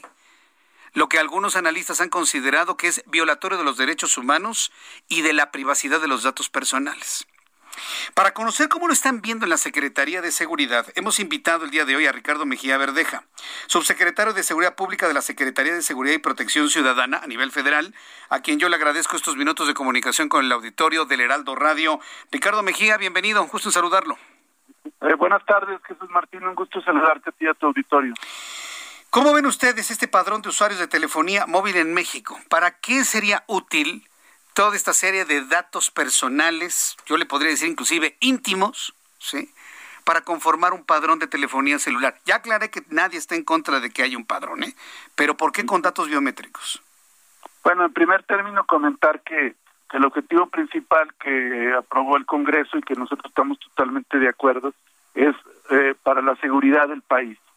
Eh, hay un cúmulo de delitos, particularmente la extorsión, el delito de secuestro, el delito de trata y en general la operación de los grupos delictivos en el país se soporta hoy en día en el método de comunicación telefónica del sistema de prepago. ¿Por qué? Porque es un gran hoyo negro del espectro radiofónico del país donde nadie sabe quién habla, nadie sabe quién es la persona que está atrás del número y cuando eh, hacen acciones de inteligencia y de seguridad y persecución de los delitos para procurar identificar quién es la persona que le llama a una persona y se extorsiona y le molesta o, cuáles son los secuestradores que están atrás de ese teléfono, pues nadie sabe porque no, no están registrados los datos. Sí, yo estoy de acuerdo con eso, perdón que lo interrumpa, pero no me ha contestado mi pregunta. ¿Por qué datos biométricos? ¿Basta con el nombre y un comprobante de domicilio como se ha hecho con todos los servicios de telecomunicación? ¿Por qué los datos biométricos? La intención del legislador es para efectivamente ubicar la identidad de la persona, para que no haya suplantación, para que haya la, claridad de que esta persona no, no llevó simplemente papeles o, falsificó algún documento, sino que hay mayor certeza precisamente de que estamos hablando de la misma persona. Y ya el Instituto Federal de Telecomunicaciones, que así lo dispone la ley, pues establecerá qué, qué dato. Puede ser la huella digital o puede ser como pasa en todas las tiendas departamentales donde uno va y saca una una tarjeta que son múltiples tiendas que te toman ahí mismo en una eh, una una foto para acreditar que sea la misma persona. Eh, atrás de esto, eh, Jesús Martín, hay toda una una campaña de, para desvirtuar, magnificando esto como como si fuera algo muy alejado de la vida cotidiana de las personas. Mire, yo, yo, ah, no veo una, una campaña para desvirtuarlo, atacarlo. No, no de ustedes, lo digo de los que estamos, de los que tienen intereses para que siga el mismo modelo de comunicación y de ventas.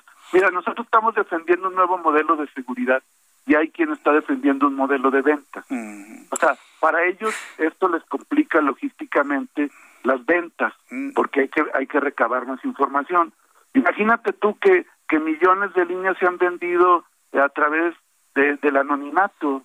ahorita tú puedes ir a una tienda de conveniencia y pedir 10 diez teléfonos, nadie te va a pedir nada. o, hay, o hay vendedores en la calle que reparten como barajitas eh, tarjetas de telefonía y nadie sabe quién. Y detrás de ese teléfono luego viene la llamada de extorsión, viene la operación de los secuestradores que, que, que hacen llamada por tarjeta de prepago. Entonces, eso es lo que queremos evitar. Yo, yo entiendo todo eso y vuelvo a insistir, yo creo que nadie en este país está en contra de que se haga un padrón para saber qué número pertenece a quién. Pero a mí me resulta, y a muchos, y basta leer todos los análisis, yo los invito a que ustedes como institución de seguridad abran su mente a eso y, que no se quede nada más con que, ah, es un ataque a la cuarta transformación. No, no, no. Que abran ustedes, déjenme plantearle esto, que, abran su mente a los Sí, y también satanizar a las empresas privadas en, el estilo que sabemos, yo creo que tampoco se vale, porque finalmente en esas empresas trabajan mexicanos y muchas familias mexicanas. Pero bueno, ese no es el tema. Lo que yo le quiero plantear es que abran su mente y vean ustedes. Los, para mí los legisladores son una bola de ingenuos. ¿Cómo pretenden creer que el secuestrador, que el ladrón, que el extorsionador va a comprar una línea registrando sus propios datos biométricos. O sea, perdón, es, es muy ingenuo creer eso. Esto, lo que, esto, lo que, esto lo que va a detonar va a ser el robo de telefonía. De, de, las tarjetas SIM. Un ladrón que quiera extorsionar y no quiera aparecer, le va a robar el teléfono a Jesús Martín y cuando hagan ustedes su investigación, chispas, pues aparecen los datos telefónicos de Jesús Martín y él no es un secuestrador. Entonces, esa parte como que está muy endeble, muy... No, no, pero en la ley, si tú la revisas bien, también el, el, que, el que se presume suplantado va a poder consultar sus datos y precisamente eh, prever que se malutilice su, su información. Eso lo establece la, propia ley. Pero ya no se cumplió el objetivo que usted quiere, ya no se cumplió el objetivo de combatir la extorsión, el robo, la suplantación, ya no se cumplió. en la ley puede estar eh, perfectamente eh, protegida mi identidad, pero... O pretensión de, de actividades delictivas lo va a haber siempre, porque siempre va a haber gente que va a tratar de apropiarse de lo ajeno, y no en México, en cualquier lugar del mundo. Pero esta ley busca eh, complicar, mitigar y dificultar al grado extremo la operación. Hoy, hoy actúan con manos libres en esta en esta situación, Jesús Martín. Y esto, evidentemente, eh, eh, el, el, el, el, halcón que iba y compraba al Oxxo y lo tiraba, pues ahora ahora va a batallar. Sí, pero va a robar un teléfono, se van a subir un micro y lo van a robar. Se van a subir un micro y lo van a robar y desde ahí lo van a hacer. Entonces, no hagamos nada para que... No, no, no, yo no dije que hiciéramos nada, que sí se haga un padrón. Porque en esta discusión, algunas pláticas que tuvimos, había quien decía, bueno, es que eh, ya no van a comprar teléfonos en México y se van a ir a, a, un país de Centroamérica. cuando no se quieren hacer cambios, o sea, cuando se quiere que todo igual, pues sobran, sobran este tipo de argumentos eh, que nosotros podemos calificar de, naturaleza sofista. Evidentemente, nosotros vamos a cuidar todo lo que corresponda y también los entes que establece la propia legislación tienen que hacer su trabajo. Sí, en eso estoy de acuerdo, pero nadie ha dicho que nada, no se quieran cambios. ¿eh? Ahí sí yo le digo, nadie ha dicho eso. Al contrario, qué bueno que estén planteando que se haga un padrón. Esto viene desde hace muchos años. Desde que la telefonía celular empezó, se han hecho muchos intentos por tener un padrón confiable de quién tiene números. Nadie ha dicho que no se quiera hacer ningún cambio, pero el cambio que están haciendo no, no nos convence en cuanto a la seguridad de las personas. Nos van a robar más los celulares, los ladrones, extorsionadores y demás. Se lo puedo asegurar. Por muy eh, protegidos que estén nuestros derechos. a ver, una, una cuestión, eh, Martín. Suponiendo sin conocer que se le roban el, Él lo va a poder reportar y en ese momento se va a dar de baja la línea. Correcto. Pero para la persecución del delito, ¿dónde queda? ¿Dónde? La persecución y combate al delito, ¿dónde queda? Va a seguir la persecución y vamos a ir sobre como se hace actualmente. No más que hoy, te voy a decir un caso, tenemos casos documentados de secuestros donde utilizan hasta 16 teléfonos de prepago los negociadores de la delincuencia. Pues sí, ahora serán 16 teléfonos robados. Es, eso, es lo que quiero que me, que me entienda y le pedí que no abriera su, su, su, mente a, esto que estamos observando. En el, en el, en el radioespectro telefónico para, para que nadie haga nada y que sigan comprando chips no, tampoco estamos planteando eso. Simple y sencillamente es encontrar los elementos débiles para poder de alguna manera complementar la idea. Yo sí estoy de acuerdo que se haga un padrón. Jamás hemos dicho y eso es lo que, no se haga un padrón. magnificar es el tema biométrico y eso le corresponderá al Instituto de Telecomunicaciones determinar el alcance y evidentemente pues esto va a estar sujeto a un régimen de responsabilidad.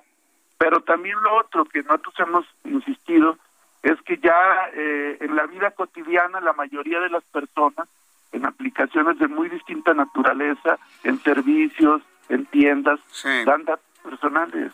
Y, nadie y nadie ahí en ese caso lo escandaliza. Mira, incluso las telefónicas para los para los planes de, renta fija o postpago te piden identificación, comprobante de domicilio, referencias, autorización para el buró de crédito, eh, incluso firmas ahí, dejas copia de tu credencial. Sí, está bien eso. Y, eso, y eso, mira, cuando, cuando platicamos con él decíamos, te estamos pidiendo que hagas lo mismo que haces con los de renta fija.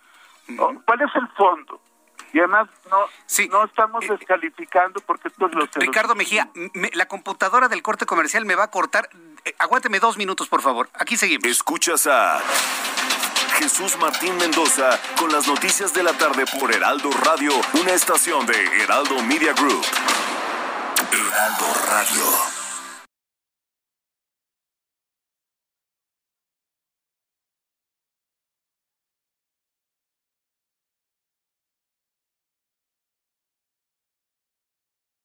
Heraldo Radio. Las noticias de la tarde con Jesús Martín Mendoza. Regresamos.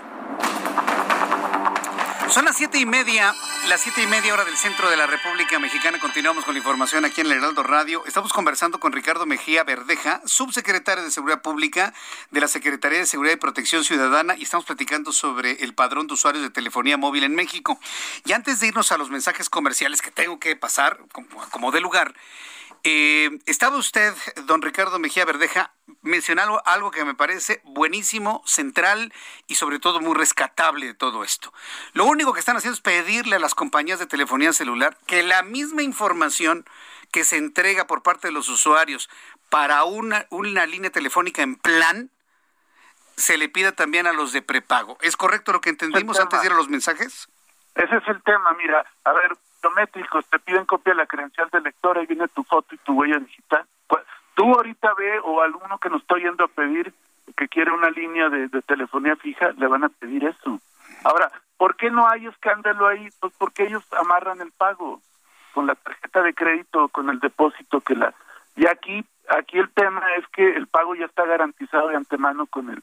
Digo, no estamos satanizando, hay que decirlo, en, la actividad empresarial. Lo que queremos es que haya responsabilidad compartida, porque estás usufructuando un bien que es del país, que es el espectro radiofónico, el radioeléctrico. Ese es el punto.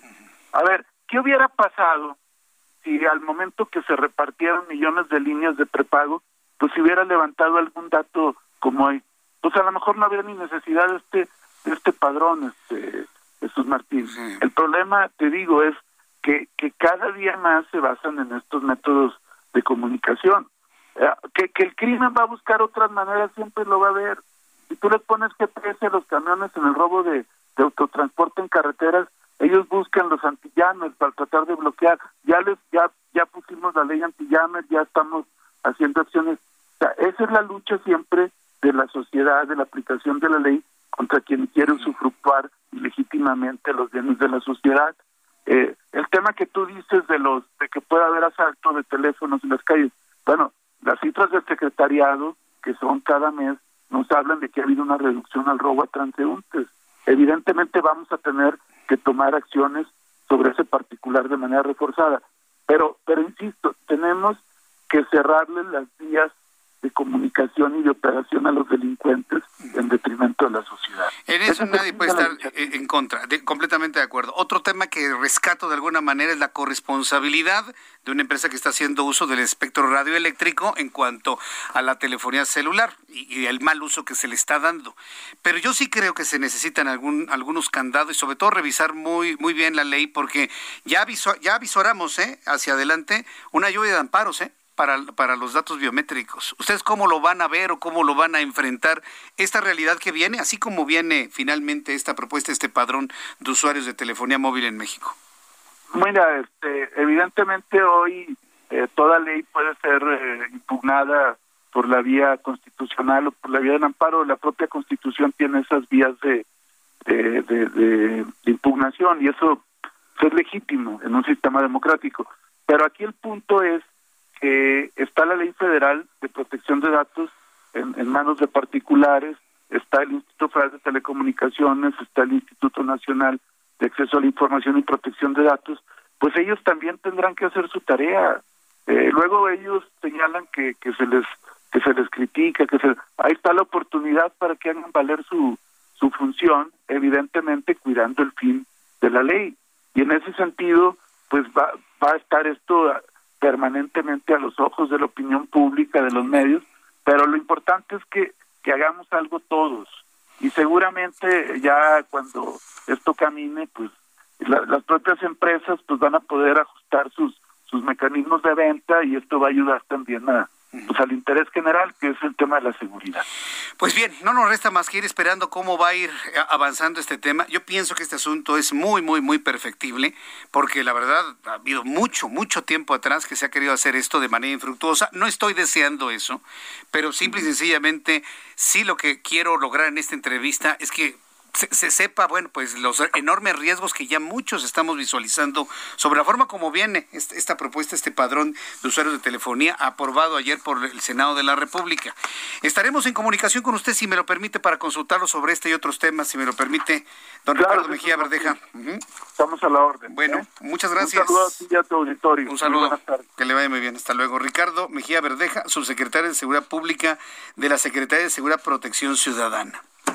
A ver, ¿cuál es el tema que ya al final rescató el subsecretario? Que se pida para una línea de prepago la misma documentación, el mismo papeleo que para una línea en plan, en, plan de renta. Lo mismo. Va.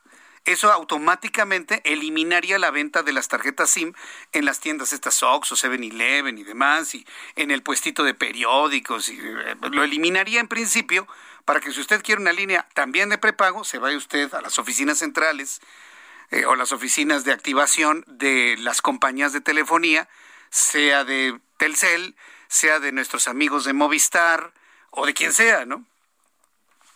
Entonces, en, en ese momento, bueno, pues se va a disuadir el que alguien que quiera hacer mal uso de una línea, pues contrate una línea. Eso me queda completamente claro. Pero si el interés de esta persona que va a robar, va a extorsionar, es tener una comunicación de una manera anónima, ¿qué va a hacer? ¿Se va a ir a contratar la línea a las oficinas de Telcel o de, de Alcatel o de Movistar? No. Se va a subir a un micro, le va a robar el celular y desde ahí lo van a hacer. Ya, tan fácil. ¿Cómo se va a evitar ese fenómeno? Yo creo que no le he encontrado la manera hasta este momento. Y bueno, pues ya, ya, ya, ni le platico otro, otro tipo de, de, suspicacias ¿no? que hay sobre este asunto, ¿no? ¿En dónde se utilizan más las redes sociales? En los teléfonos celulares. Teléfono celular, red social, asociado a un número, un número con datos. Ah, ya sé dónde vive el que criticó al presidente. También hay esa suspicacia de que se quiere utilizar para esto, para tener una ubicación clara de quienes están criticando, atacando, señalando a través de redes sociales. Ya me parece un poco más truculento el asunto, pero de que es posible, ah, claro que es posible. Con la tecnología, créeme que muchas cosas son ya posibles. ¿Cuánto son las 7.37? Cuando son las 7.37 horas del centro de la República Mexicana, datos de COVID rápidamente antes de que se me pasen. Ayer, ayer no se los di. Le doy datos de COVID, por favor, suban el volumen a su radio. ¿Qué sucede con los contagios y los fallecidos? El drama continúa, lamentablemente. Ayer 4.193 contagiados, hoy 5.113. Ayer 592 fallecidos, hoy 518. La curva se mantiene más o menos estable. Totales, 2.291.246 mexicanos transmitidos con COVID de manera acumulada y 210.812 mexicanos fallecidos, cifra oficial, fallecidos por COVID-19. Índice de letalidad en México 9.2%. 9.2% es el índice de letalidad, dicho sea de paso, más alto en todo el mundo el índice de positividad puede ser bajo, que anda rondando entre el 30 y 35%, pero el índice de mortalidad sigue siendo de los más altos, y no es que el más alto de todo el planeta, 9.2%, para que usted lo tome en cuenta y lo anote ahí en sus en sus datos, ¿no? En su libreta. Bueno, vamos a continuar con la información y tiene que ver con el outsourcing. También un asunto ya aprobado el día de ayer por la Cámara de Diputados. Hoy tuve oportunidad de platicar con el presidente de la Coparmex, eh, que bueno, pues finalmente él está de acuerdo y hasta este momento han visto que todo lo acordado entre sindicatos, empresarios y gobierno federal se han respetado en el dictamen aprobado ayer para, pues si no la eliminación del outsourcing, sí su cerco, ¿no? Su sitio, su, su disminución en nuestro país bajo una nueva serie de reglas. ¿Cómo lo están viendo empresas? Que de alguna manera han estado vinculadas a la subcontratación. Súbale el volumen a su radio que tengo comunicación con Manpower Group en este momento. Jaime Bustamante es director legal para México, Caribe y Centroamérica de Manpower, a quien yo le agradezco mucho estos minutos de comunicación con el auditorio del Heraldo Radio. Don Jaime Bustamante, qué gusto saludarlo, bienvenido, muy buenas tardes. Muchas gracias, buenas tardes y gracias por la invitación para platicar. Una primera reacción de todo lo que ha pasado con el tema de la subcontratación el, acuerdo al que llegaron empresarios, sindicatos y gobierno federal y lo aprobado el día de ayer. ¿Conviene, no conviene? ¿Qué riesgos y ventajas ven ustedes en Manpower? Bueno, eh, es un tema que hemos venido dando seguimiento ya por, por varios meses eh, y, y, la verdad es que vemos con, con preocupación lo que puede ser el, el resultado final de, de esta de esta regulación. Nosotros siempre hemos sido absolutamente eh, propositivos con respecto a que se logre la eliminación de cualquier eh, actividad eh, indebidamente llamada subcontratación laboral, que han, que han sido los esquemas que conocemos ya ampliamente, que se pusieron de moda, que, que proliferaron y que generaron pues precisamente la mala percepción de lo que es la subcontratación laboral, que es una figura eh, internacionalmente reconocida y que ya se encontraba, eh, pues, si no perfectamente, por lo menos tenía una regulación suficiente dentro del dentro de la Ley Federal del Trabajo en la reforma que se hizo en el año 2012. Correcto. Pero, pero, ustedes han de reconocer que hubo empresas que hicieron mal uso de la figura, ¿no? Es decir, que, que eh, no daban contratos de más de dos o tres meses, que no generaban ningún tipo de antigüedad, que se reportaban salarios más bajos de los reales. Es decir, hubo abusos también de la figura, ¿no cree usted? Que sí, por supuesto. Pues y a, a esos eran los que yo me refería, que eran esas malas prácticas indeseables y que generaron esa mala percepción. El problema es que en, en, la, en la propuesta de, de, reforma no se tomó no se tomó en cuenta que hay un amplio sector de, de los servicios de, de, subcontratación que sí cumple al 100% con, con la ley.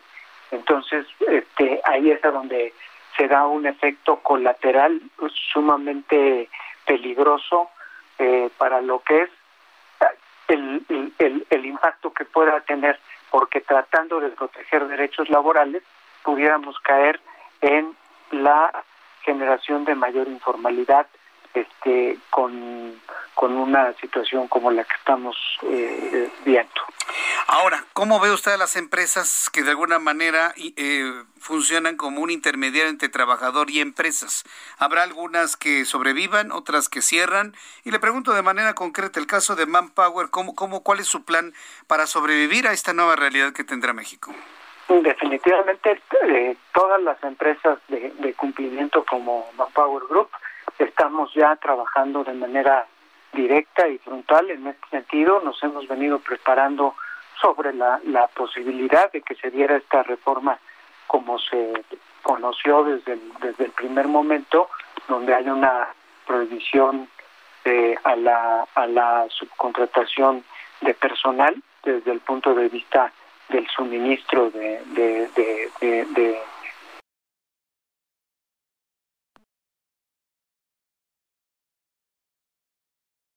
de actividades en favor de, terceros y en este sentido pues tenemos que, transformarnos precisamente a lo que ahora sí queda eh, eh, permitido dentro de esta nueva regulación que son servicios especializados.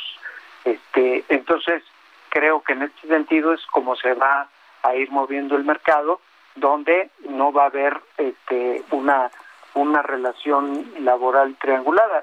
El que presta el servicio es el patrón único de los trabajadores y es quien va a realizar servicios especializados con, con los entregables y con las obligaciones desde el punto de vista de un contrato de prestación de servicios perfectamente bien establecido y las obligaciones laborales son solamente eh, o corresponderán únicamente a la empresa que presta estos servicios. ¿no? Entonces, más o menos es la, la dinámica que puede seguir en ese sentido y en la que se va a mover.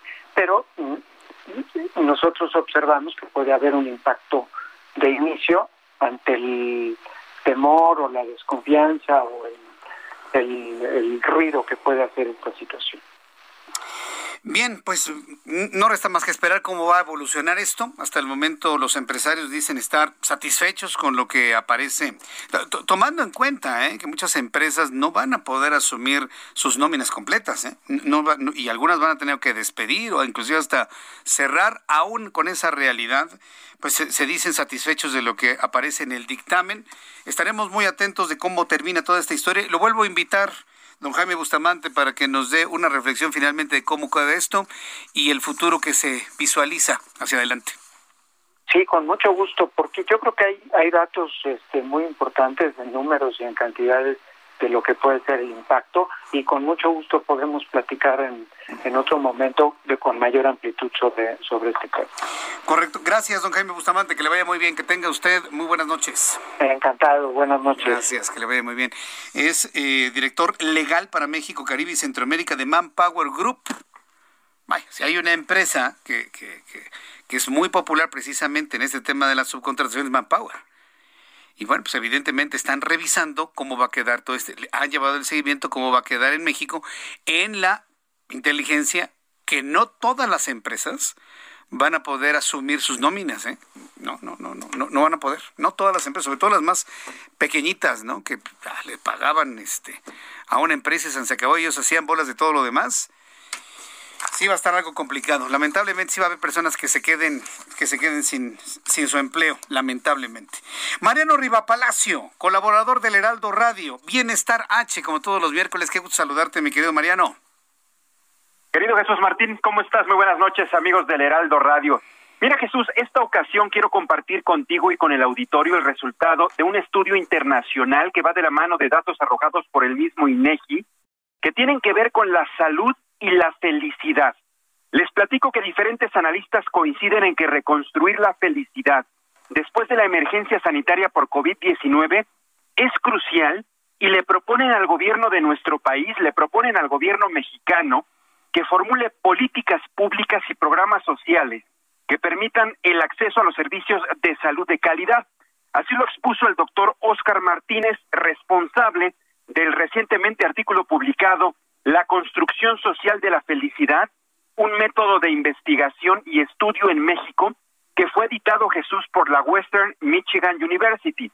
En el documento que hacen esta solicitud a las autoridades mexicanas, se señala que la felicidad pues es el indicador subjetivo del bienestar y podría ser definida como el equilibrio entre buenas y malas experiencias que te da la vida y varía entre sociedades y culturas, pero la medición de este indicador Jesús no es prioridad en algunos países, sobre todo aquellos países con altos índices de pobreza.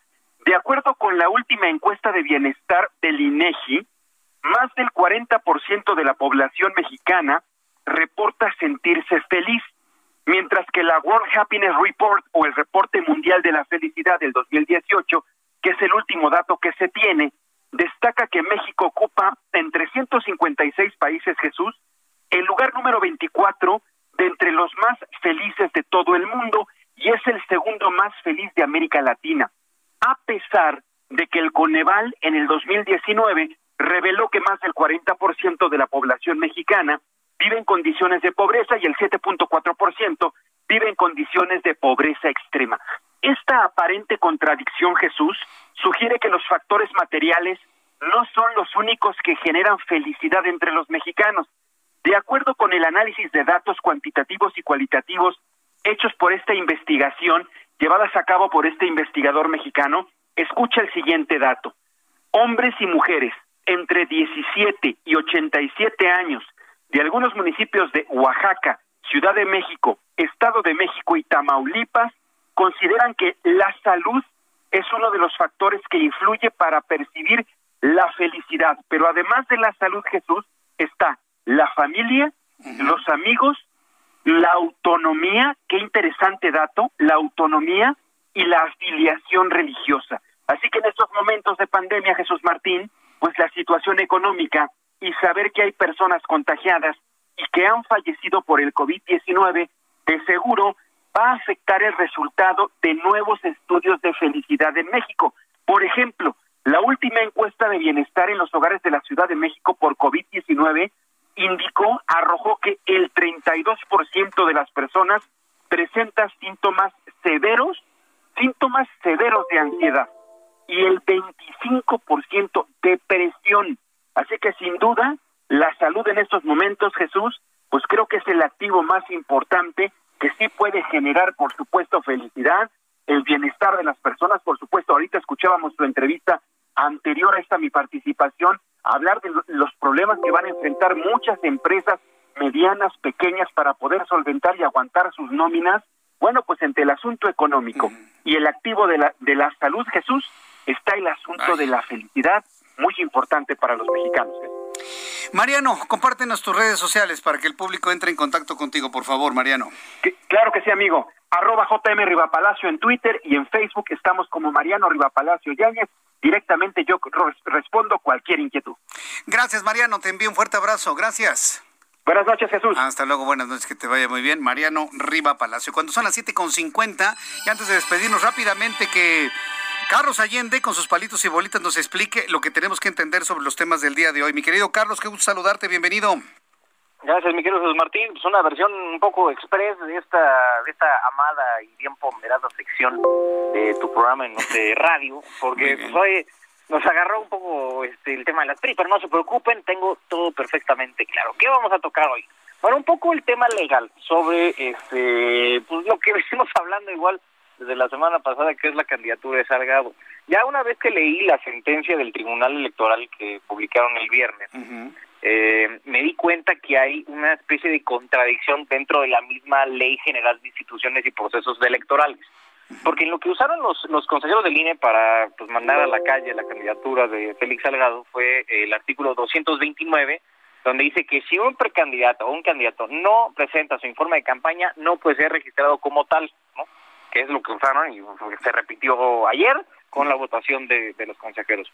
El tema es que si avanzas un poquito en la ley, en el artículo 445 dice que una se considerará como infracción de los aspirantes eh, precandidatos y candidatos no presentar el informe de gastos de precampaña, ¿no? Estamos hablando que está en la ley que tiene que hacer. Bueno, artículo 456 que esos, esas mismas infracciones se pueden sancionar con amonestación multa o pérdida del registro. El tema aquí es que muchos estaban diciendo, los consejeros diciendo, güey, pues es que no podemos hacer nada, carnal. O sea, en la ley dice que si no entregas el reporte, este, no tienes candidatura. El problema es que en la misma ley dice que también se puede castigar con amonestación pública y multa. Entonces, eso es lo que está diciendo el lo que les dijo el tribunal a los consejeros. Oigan, usen lo que se conoce como eh, concepto, o digo, precepto de eh, principio, perdón, principio de progresividad. O sea que para los, los infractores más este, ojetes, pues ahí tienen su super castigote. Para los menos este, pasados de lanza, pues está uno intermedio. Y para los que son menos infractores, pues está el tema de la amonestación pública. Eso es lo que les está pidiendo el tribunal. Aquí yo veo que es justo en ese, en ese resquicio, en esta contradicción, en esta ventana, que el tribunal podría eh, eh justificar el eh, tumbar la resolución de ayer del INE y así poder regresar la candidatura tanto a Félix Salgado como a Raúl Morón. Pagando una este, multa. Un poco en anticipación. Pagando una multa o una amonestación pública. Que yo creo que sería por la multa, ¿no? Porque la amonestación pública sería un poco, este, pues, eh, muy laxo para, para lo que se supone que es una, una falta grave, ¿no? Que es como no presentar los informes de pre-campaña. Qué bárbaro. Eso es lo que yo veo que podría pasar. Sí, es interesante tu observación, ¿eh? Yo, yo, sí pienso que por lo menos eso puede ocurrir con Morón. No sé con Salgado, pero con Morón sí, ¿eh? Porque pues es casi casi el mismo el mismo eh, tema, porque si no presentaron los informes, pues ambos tienen, el, jurídicamente hablando, pues tienen la misma situación. Digo, ya si le agregas las amenazas y toda la parafernalia que se aventaron este, en las últimas semanas, pues sí, como que agarras el tema de Félix Salgado con un poco más de gravedad, pero al menos en los hechos es casi lo mismo. Bueno, me, están diciendo el público que ya no te voy a invitar porque me dijiste que le van a regresar las candidaturas.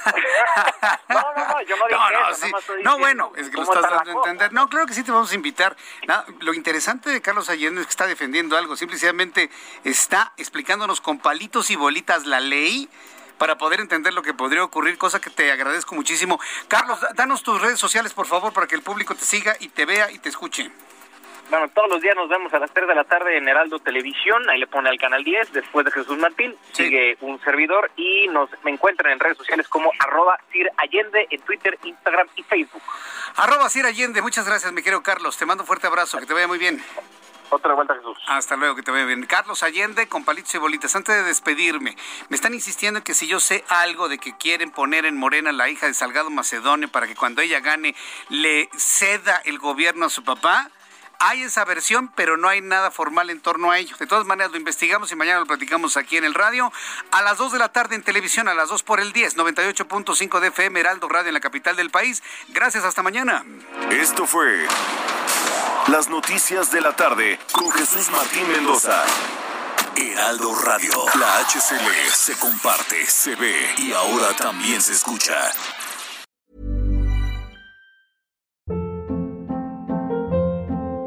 Hold up. What was that? Boring. No flavor. That was as bad as those leftovers you ate all week. Kiki Palmer here, and it's time to say hello to something fresh and guilt-free. Hello Fresh. Jazz up dinner with pecan-crusted chicken or garlic butter shrimp scampi. Now that's music to my mouth. Hello Fresh. Let's get this dinner party started. Discover all the delicious possibilities at hellofresh.com.